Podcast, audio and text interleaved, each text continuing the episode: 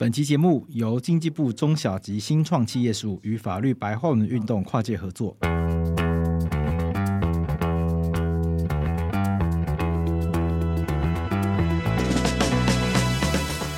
近期有餐饮业者从百货公司撤柜，因为这个老板是艺人，所以受到了不少关注。那这位经营者出面后说，他们因为实在是招不到人才会撤柜，而且还透露了他给员工一个月三万元的薪资。不过新闻一曝光之后呢，网友批评这个实在是给太少了。所以我们从这个案例中就可以发现，员工薪资对整个企业发展的布局是非常重要的一件事情，可以说是牵一发而动全身。给的太多，影响公司获利；赚太少，股东不开心；给的太少，可能招不到适合的员工，那公司也发展不起来。因此，今天我们特别邀请到陈金华会计师来到我们节目中，要来跟大家分享关于企业的人力成本规划建议，以及我们要请陈金华会计师来跟我们介绍相关的法规制度，希望能够让各中小企业做更好的财务规划，达到劳资双赢的目的。就让我们欢迎陈金华会计师。那陈会计师你好，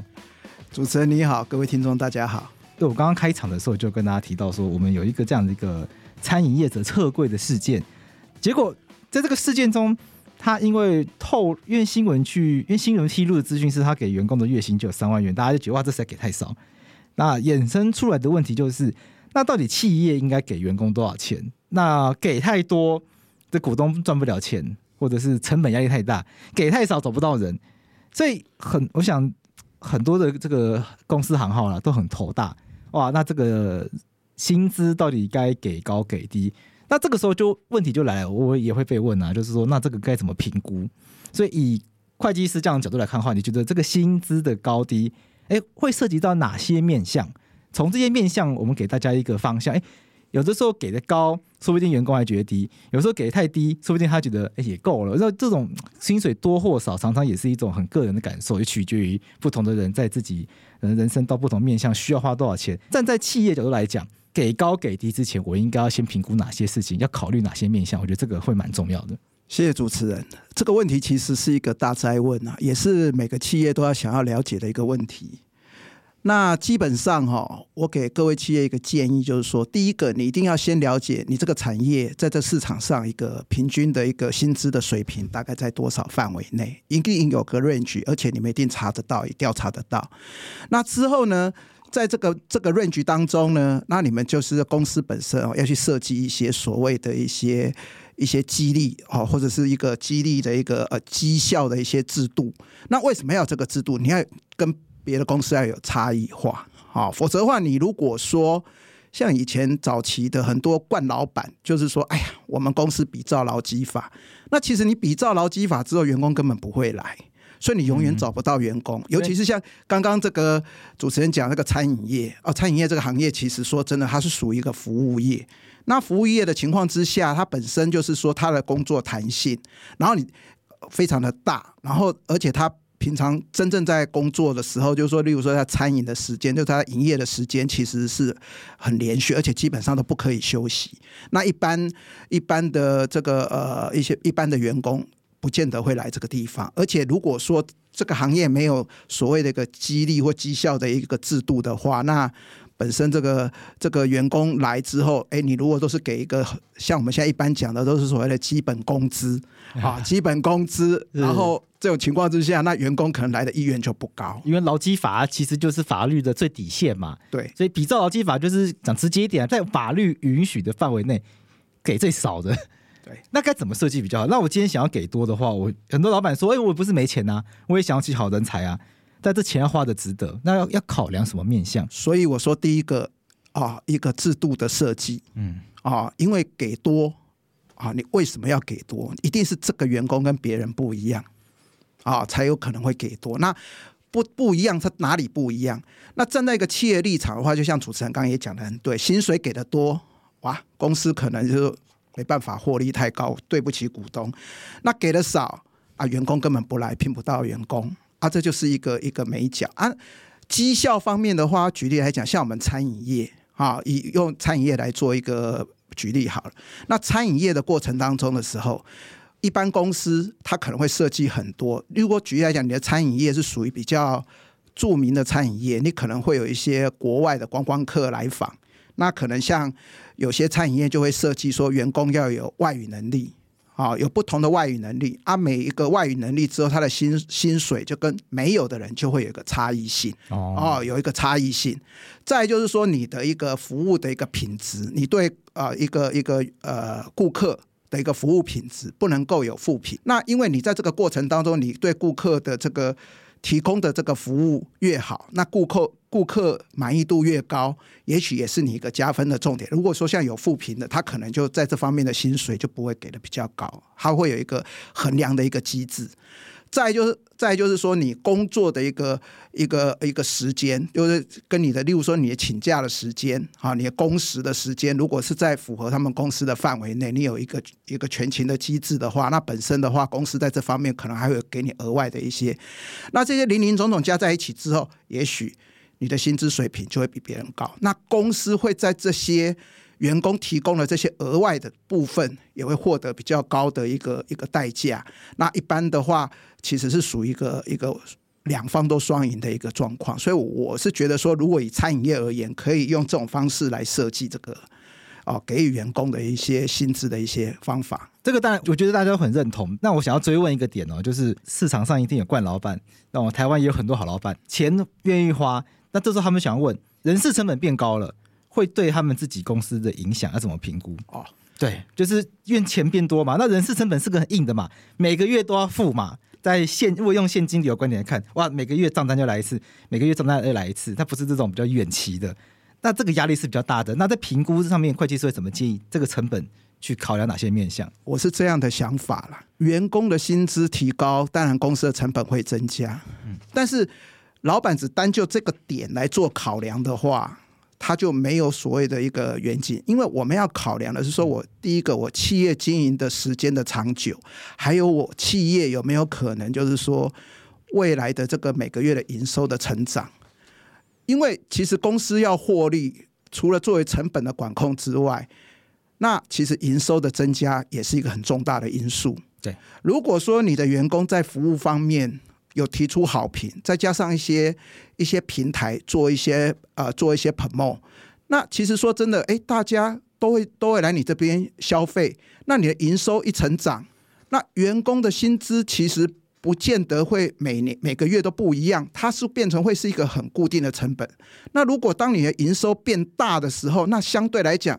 这些东西付出去就有它的一个价值，所以我们在考量薪资人事成本的时候，不能单单就那个点来做考量，不能只看当下。对对，不能只看当下，因为你设立一家公司或设立一家店铺，你绝对不会告诉我说你今天只做一个月，我们下个月就要关掉，不可能。你可能就是永续嘛，永续，然后你可能还想要未来有展店的机会。那你想，你好的员工。在你未来展店的时候，哎，也许他就是一个种子人员呐、他就是未来就可以在另外一家帮你展店当中，他就独当一面呐、你这样去想想说，你未来的成本这一块搞不好你会省很多，因为这个人你你观察他很久了，而且他也很为我这个行业来做做付出，这样。你对他很有那个，就是后来你会想到忠诚度的问题啊。员工拿到的薪水也比外面一般企业来啊，一般的工作拿得多。他也跟你这个老板相处也相处的很好，他也不不太想说随便就不断的去换工作。那在这个情况之下，你有这个比较忠诚度高的，你未来委以重任，那这一块的话，其实你单单哪就你当初原先一开始那样的设计薪资成本去考量，那你这样去比较，那孰轻孰重？我相信一般聪明的老板应该都可以判断得出来。OK，那接下来就是那在规划人事预算的时候，譬如说人事预算，大家会想到是它可能会影响到公司劳健保方面的支出啊，退休金方面的支出啊，总是公司还是要抓一下这个预算该怎么抓。那在抓预算的时候呢，要怎么样去抓，会比较不会这个叫什么挂一漏万或挂万漏一都可以，就是不会漏东西啦。OK，其实人事预算哦是一是一门学问啊，啊不管说你公司大也好，小也好，好，它本身都是一门学问。那其实很简单，你你要去估人事预算的时候，第一个你就要要去想到说，你下一个年度你目前的公司产业有没有想要做一些呃这个营业的扩展，或者说你只是单单就这个店，你想把营收扩增。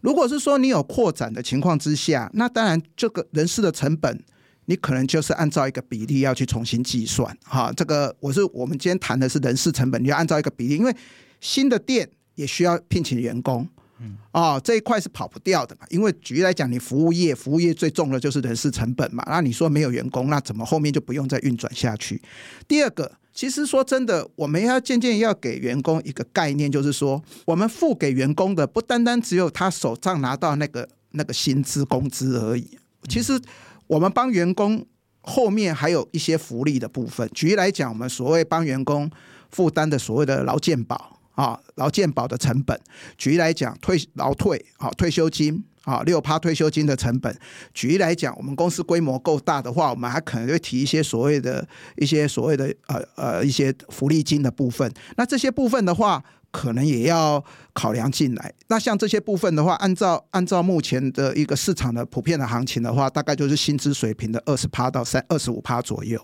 那这个也是一笔很大成，所以也居然要我我聘请一个员工，其实我不单单付他薪资而已，我还要另外负担二十到二十五 percent 左右的一些属于他的一些福利费用。另外来讲，就是说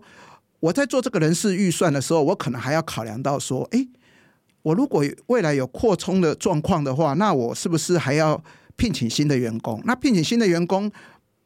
我可能要在一些平台上面做一些做一些广告之类等等。或者是说我员工进来之后，我可能要让他做一些额外的一些训练，那这些部分也会有一些成本产生。那这部分是不是也应该考量进来？所以说，在做人事规划的时候，这个部分都是属于我们需要考量到的部分。我们有时候会听到一些名词，譬如说直接人力、间接人力，这个是指什么意思？哦，像一般来讲，所谓的直接人力跟间接人力的状况是这样，呃。这个比较偏向于我们一般，可能是属于说我们啊、我们我们会计啦，或者后面账务的一个分类啦。那其实我们呃，这也会啊、分析到说，哎，这个公司啊、呃，这个公司未来的经营的时候，呃，我如果要去做人力方面的调整啊，该要去动哪一块的人力成本？嗯、那直接人力的话，就是说跟你的营运有直接相关的。哦，直接相关的，举例来讲，以这个餐饮业来说好了啊，餐饮业来讲的话，你告诉我说，那厨师的成本呢？厨师他有所谓的呃，这个大厨、二厨、三厨，那成本是算，那就是一定是所谓的直接人力嘛。啊，没有厨师怎么没有厨师没有办法出菜？对啊，没办法出菜，而且厨师换了，搞不好口味也不一样啊。那搞不好人家想说，你家餐厅是不是换老板了？怎样？怎么口味跟以前不一样？所以像所谓的这个厨师。啊，这一定是所谓的直接成本。但是如果是像前面外场的帮忙端盘子的或帮忙送菜的，啊，这就是属于所谓的我们一般来讲所谓的间接人工嘛。那这个部分的话，其实间接人工的话，就是说，万一像早期疫情的时候，那有些餐厅就会去调整说。因为没人嘛，那时候疫情，大家都不敢出来外面消费嘛，所以就不能内用。对，所以可能就是间接人工方面就请他们休息，好，用早期是用休的部分啊，后来顶不住，可能就只有用之前的方式。那但是他们再怎么样，一定是到这个企业行业支撑不下去才会动到直接人工嘛。因为你随便把厨师给换掉之后，未来就没这个厨师或口味不一样，你在未来的餐厅就。没办法再进行下去了，所以说直接人工是是比较比较重要跟营运有关系的哈，一些人事成本的部分，我们就放在直接人工。因为我听，因为像会计，像会计在做账的时候，有一些人力的费用是放在营业成本，有一些放在营业费用，就跟这是有关的吗？哦，对对对，是有关的。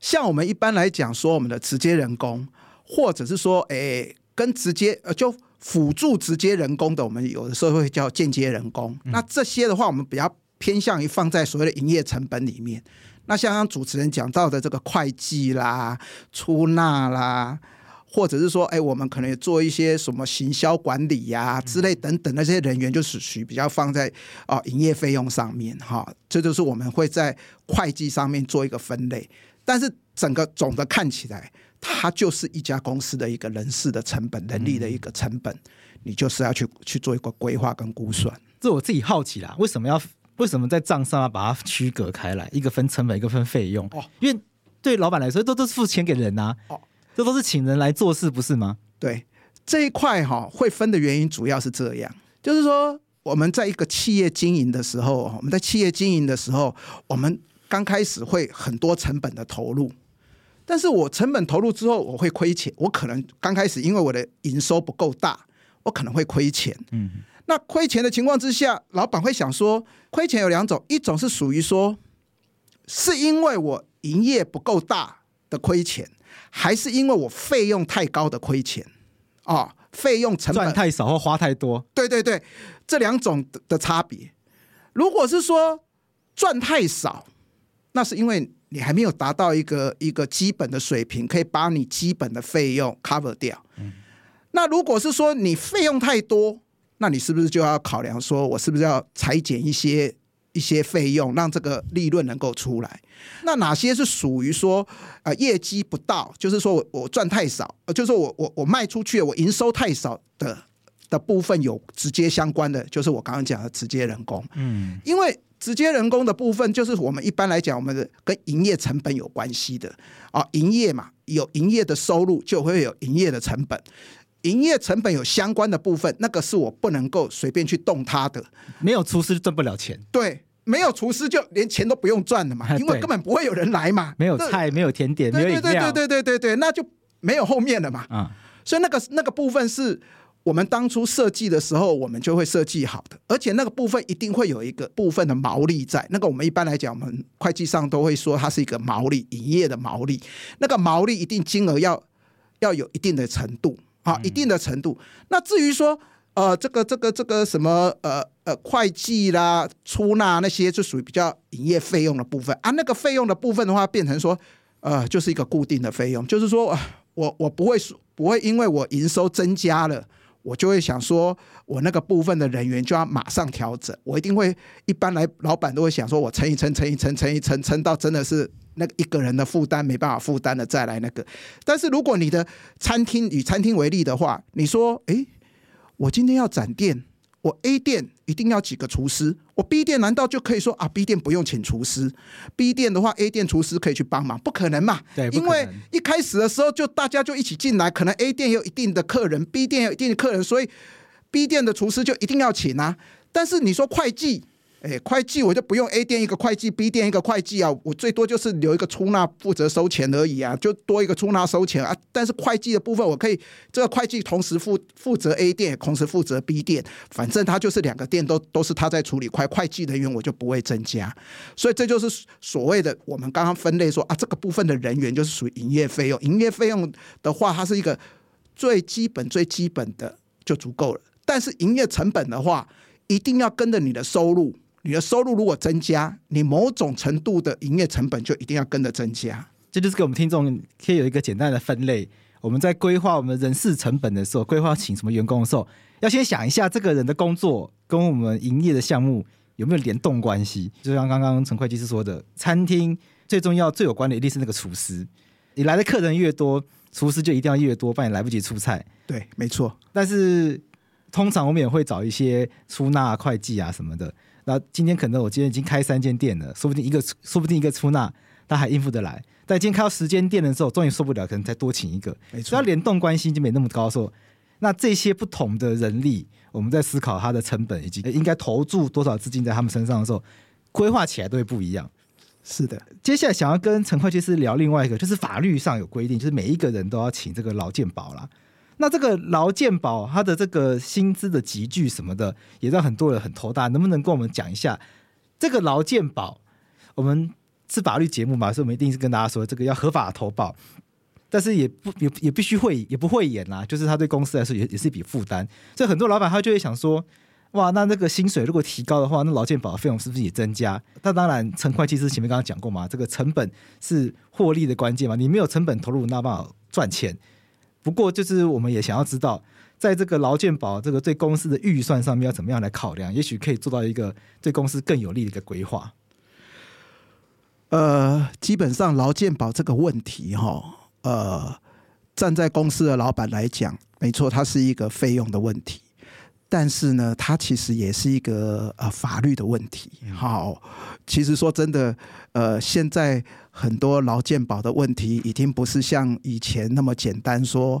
呃，就是说，哎，这个我我我多报少报之之类等等的问题。其实说真的，这个东西如果被呃我们的这相关的主管机关知道的话，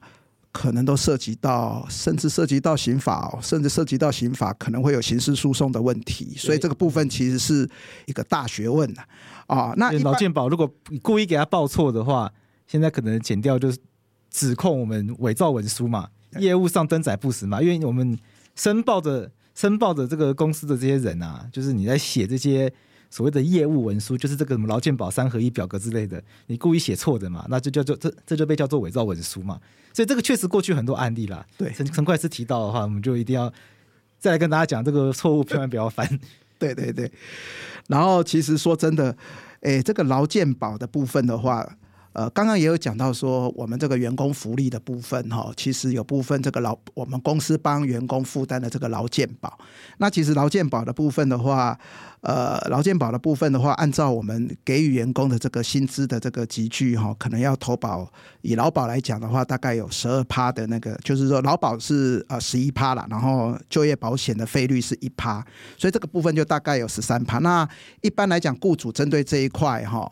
呃，就就劳保而言的话，大概是负担啊七成啊，员工大概是负担两成，那一成是由政府来负担。所以十三趴里面，十三趴是按照员工的薪资算吗？呃呃，应该是十二趴，就十一加一，十二趴。OK，对，然后是按照呃给予的员工的一个薪资来计算。嗯啊。不是基本工资哦，不是呃，就是我们一般的所谓的底薪哦。我们一般那个那个薪资表是写个底薪，不是不是。很多公司会有个底薪，哎，对对对对，不是底薪哦，不是底薪，也不是基本工资哦，也不是像我们有些公司会说啊，我保个基本工，也不是基本工资哦，是实实在在的，你每每个月给员工多少钱啊？但是就是说，呃，基本上呢，呃，每一年当中的二月、八月可以做一次调整。好，所以说你刚开始可能如果说有一点落差，但是在你每年的二月、八月的时候，你会用二月、八月前三个月的一个平均的给予员工的薪资做一个调整。那这个部分，这个投保的薪资也不是扣掉了，扣掉员工的那个劳健保负担的比率那个金额，实给员工的金额那个金额去投保，也不是，就是真正的还没有扣那些负担之前。给员工的薪资那个金额去投保，底薪三万，然后什么业务奖金一万，然后什么什么加什么职务加几万，所以就是五万来算。对对对对对对对对，没错。你不可能说啊，只保那个底薪三万的部分啊，不行不行。他就是真正是员工的，就是五万块，像主持人讲五万块啊，五万块部分来投保啊。因为其实劳保这一块，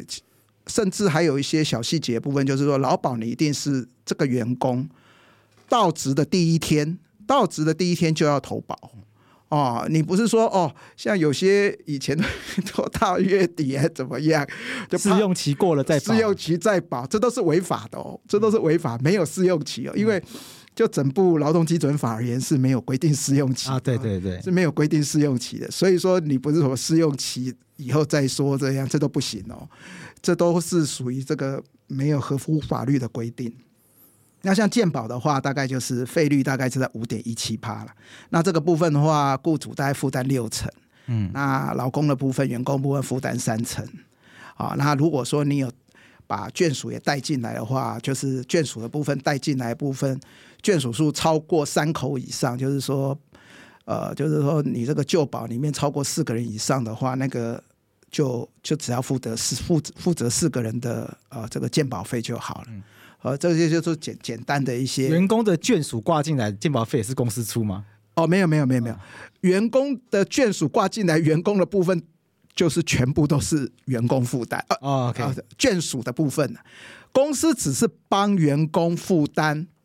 员工的部分。OK 啊，对啊，当然有些公司如果真的真的真的福利太好了啊，也愿意帮员工负担他眷属的部分的时候。啊、哦，那这个部分呢，可能就是要算成那个员工的薪资哦，就是说公司帮员工眷属负担的保险费的部分那一块的金额，最后就会落在那个员工的薪资嗯身上。嗯、那在可能在隔年的一月就要做一个所谓的扣缴申报的动作。哦，就这样是不是员工的薪水也会变高？然后劳健保什么又起变高？对，没错，因为他如果但是就是说。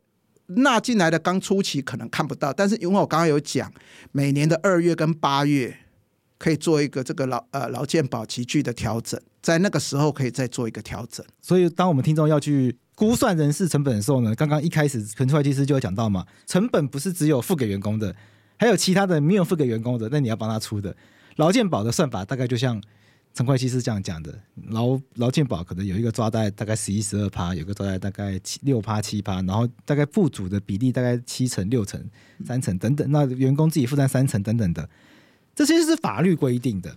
那法律以外的员工福利就表示这是法律没有给的，然后我们公司自己要多给的。那常见到的员工福利可能会有哪些？那怎么样来给？陈会计师，你常你看过非常多公司，这个你辅导过非常多的公司，处理他们的账务，协助他们去建构这些制度。你觉得员工福利这一块可以怎么做，才能够实现劳资双赢？因为员工福利常常老板给的，员工不喜欢；员工想要的，老板没有拿到，白花钱。那这个到底怎么做比较好？哦，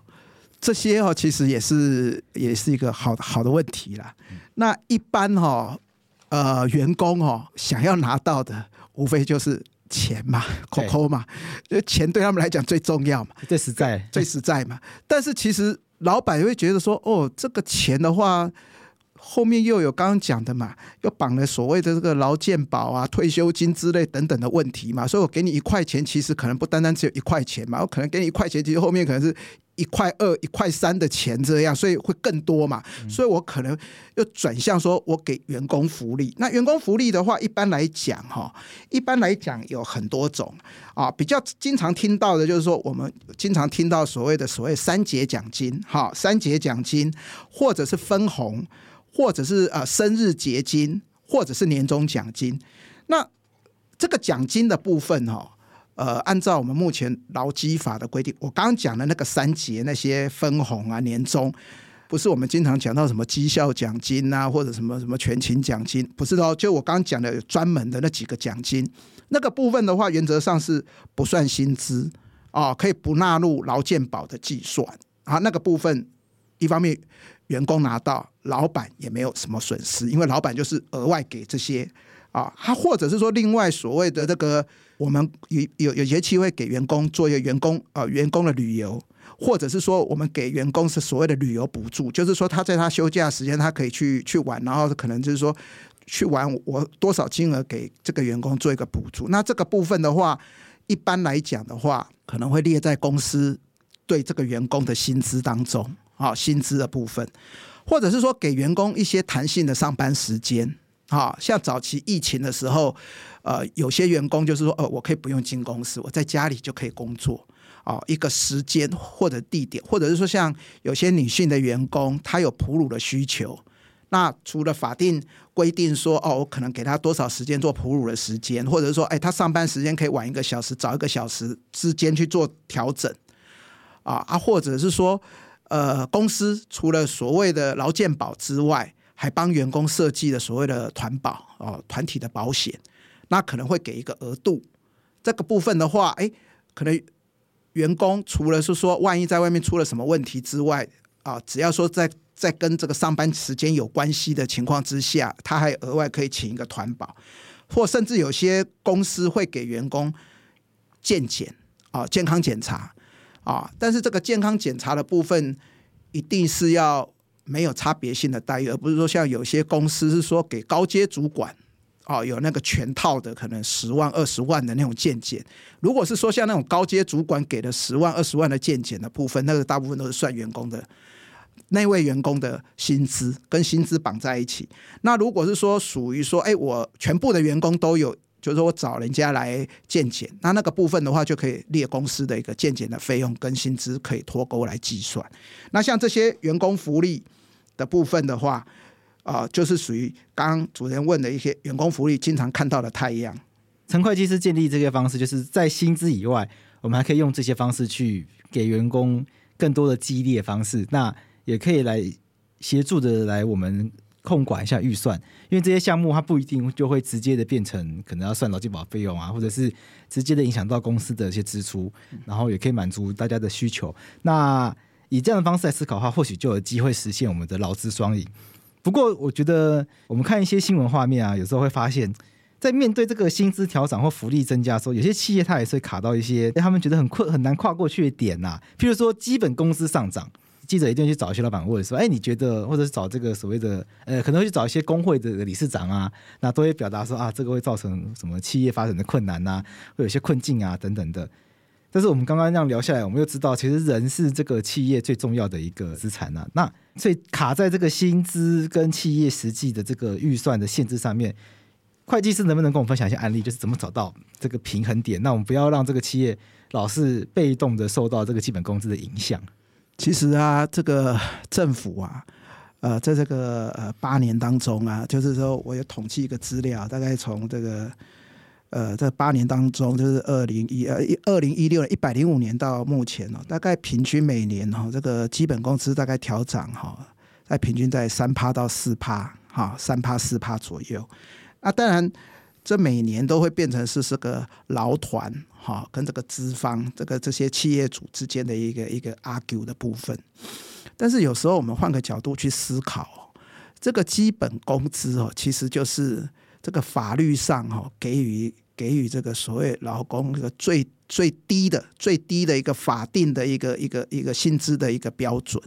那真正真正其实说真的，以目前来讲，这个基本工资哈。领到基本工资最大的族群哦，我相信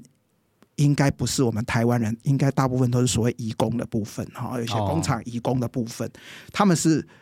这个会受到基本工资哦调升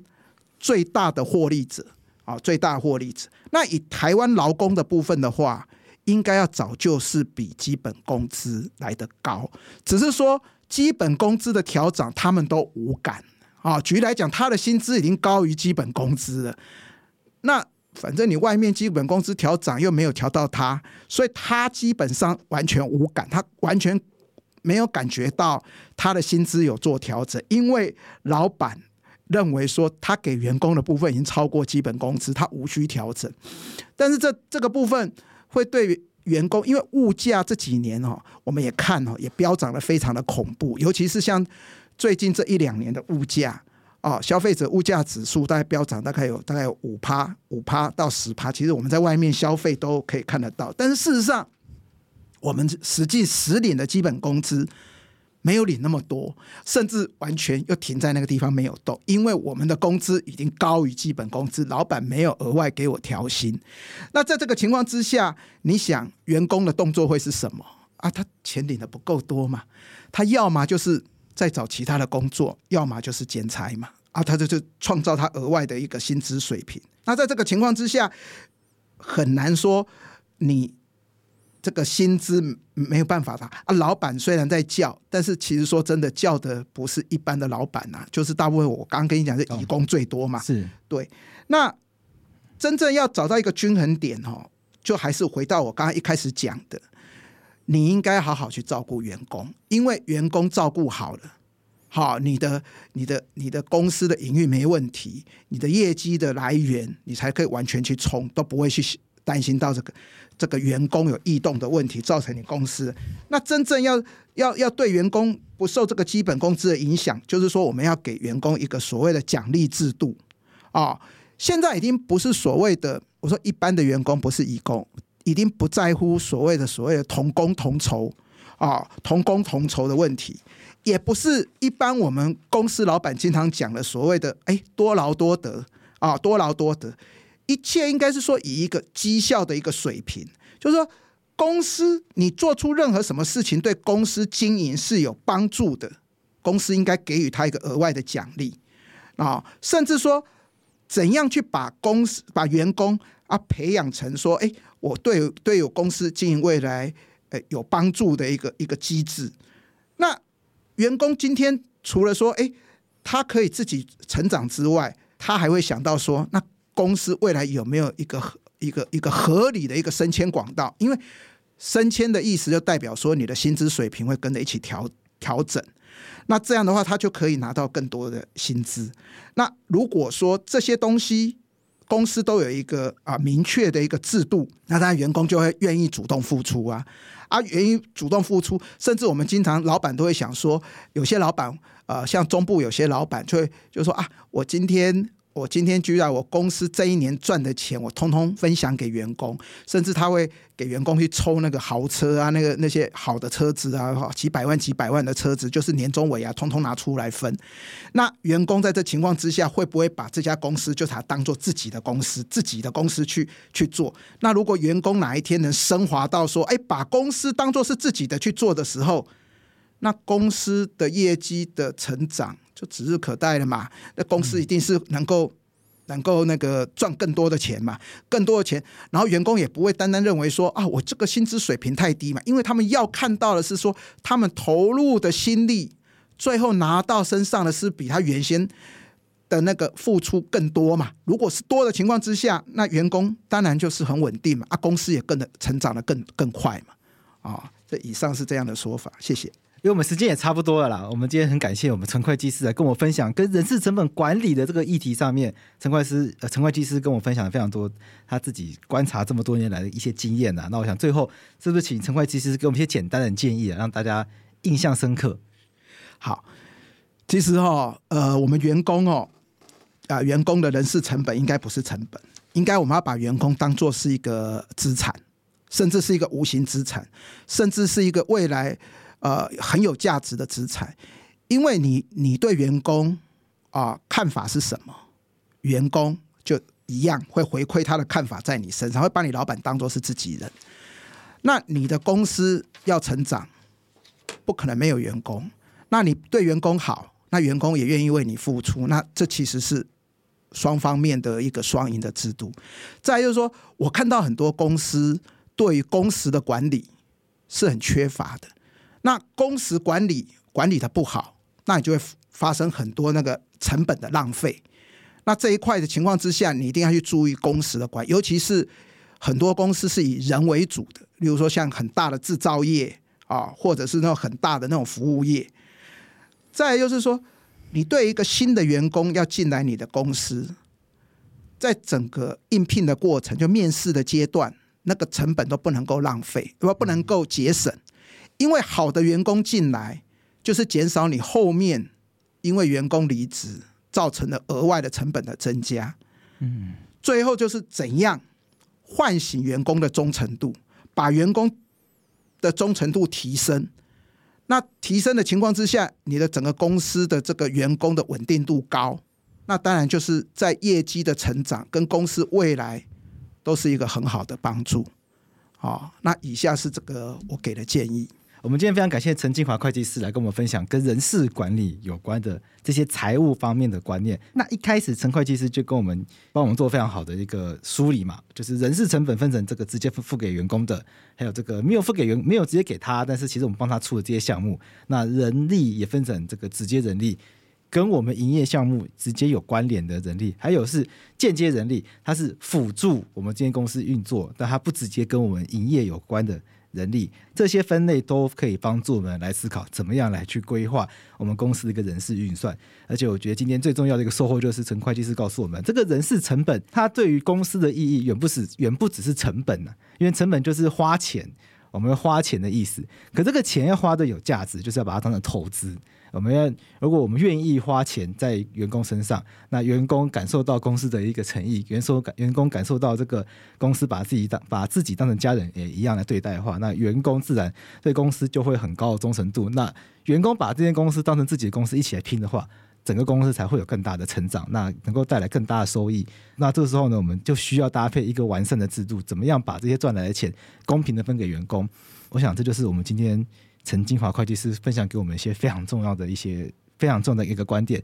那希望今天这集内容可以帮助到大家。我们谢谢陈金华会计师，谢谢你。